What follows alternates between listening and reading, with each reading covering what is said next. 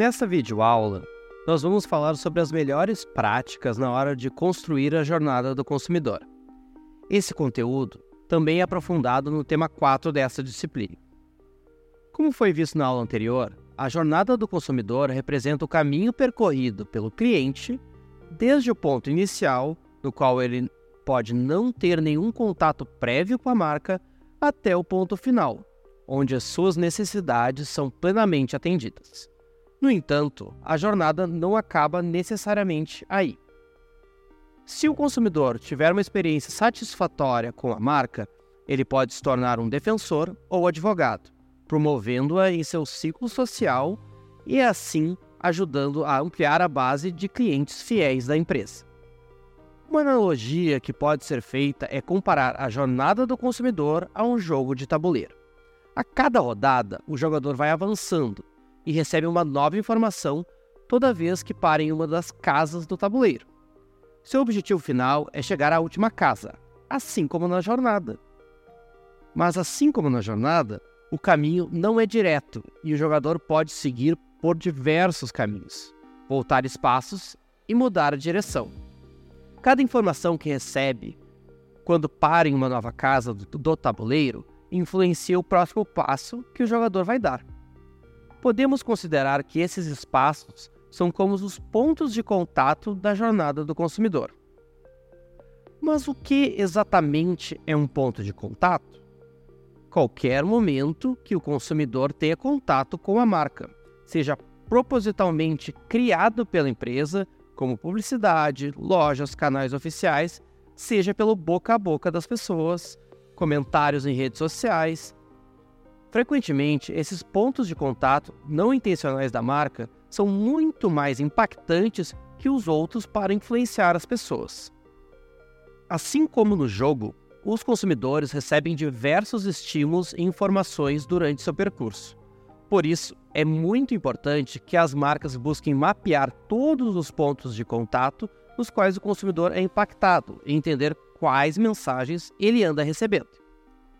Para conseguir mapear esses momentos com a marca, é necessário entender a sua origem. No varejo, é possível classificar os pontos de contato a partir de três fontes: proprietários, varejistas e terceiros. Vamos ver cada um deles pode-se considerar os pontos de contato proprietários todos aqueles que estão sob influência direta da marca. Eles podem ser qualquer ação de marketing e comunicação, como anúncios em redes sociais, e-mail marketing, conteúdo com influenciadores, para citar alguns dos meios digitais, assim como nos canais offline, como comerciais de TV, outdoors e eventos mas não só as comunicações que podem ser classificadas assim. O site, as lojas físicas, o aplicativo, o saque.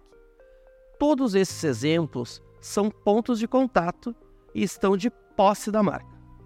Enfim, ponto de contato proprietário são todos os momentos que o consumidor tem contato com a marca e esse encontro se dá em momentos organizados e planejados por ela. Pontos de contato do varejista são aqueles momentos em que o consumidor é exposto à marca através de locais físicos ou digitais de outras empresas.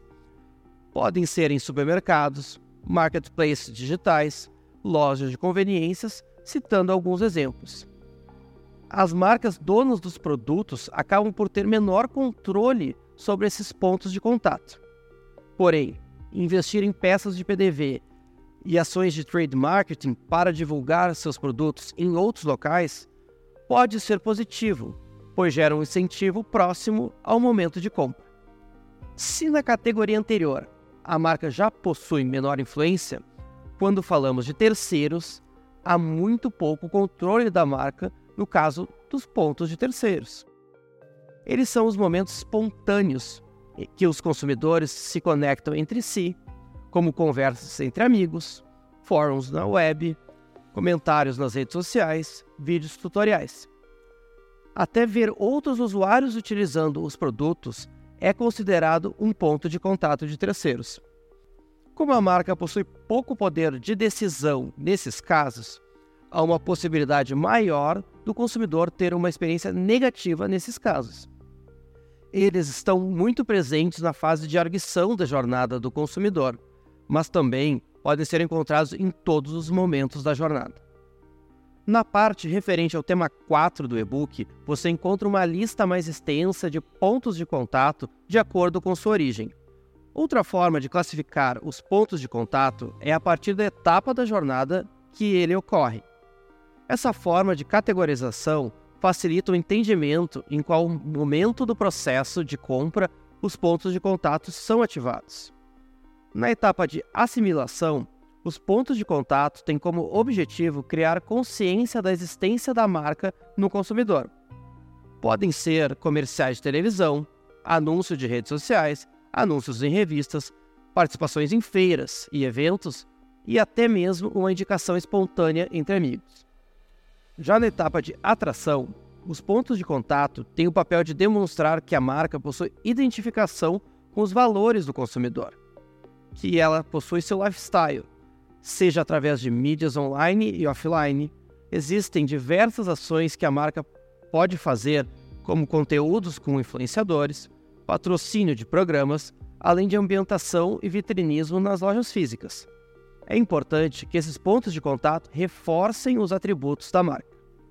Durante a fase de arguição, os pontos de contato devem ajudar o consumidor a conseguir as informações necessárias que ele precisa para tomada de decisão.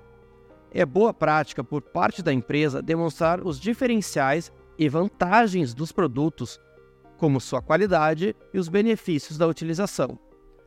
Ainda que a marca produza conteúdo para os seus canais e treine seus colaboradores para responder às perguntas dos consumidores, muitos dos pontos de contato nessa etapa são criados pelos próprios consumidores, através de fóruns, redes sociais, canais de vídeo, blogs pessoais e conversas entre amigos e familiares.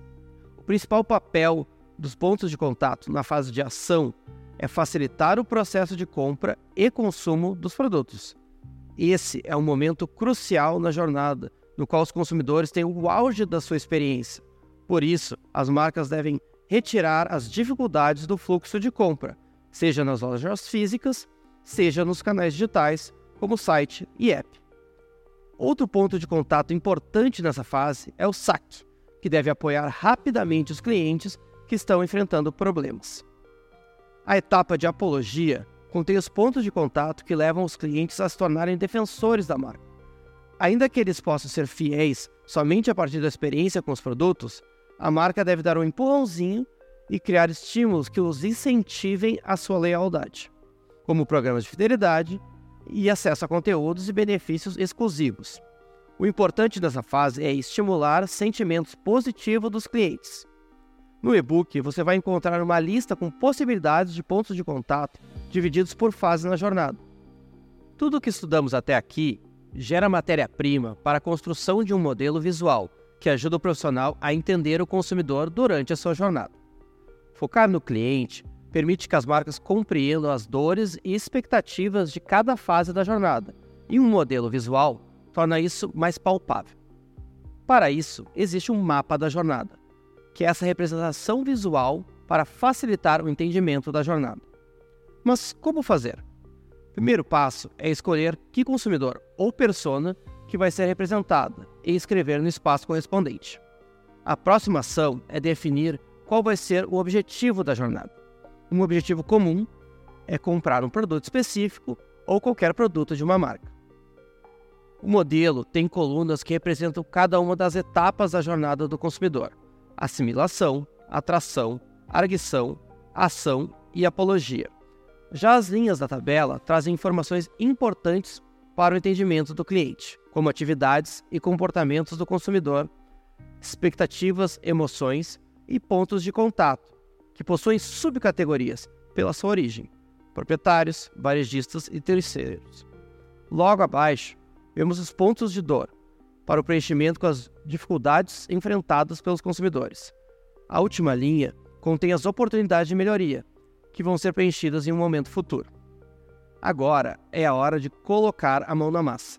Devemos partir das conversas e observações de clientes feitas durante a pesquisa da persona, as informações que concluímos com o mapa de empatia e completar os campos do mapa. Vamos à montagem. Então, na montagem do mapa, o primeiro passo é indicarmos qual persona vai ser que a gente vai fazer este mapa, depois qual o objetivo, qual produto ou serviço essa pessoa tem que adquirir.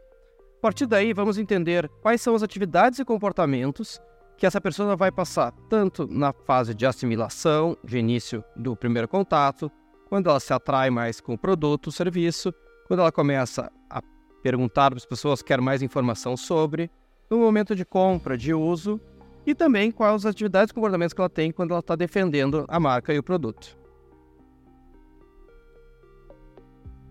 Depois, pensar quais são as expectativas e emoções delas em cada uma das fases.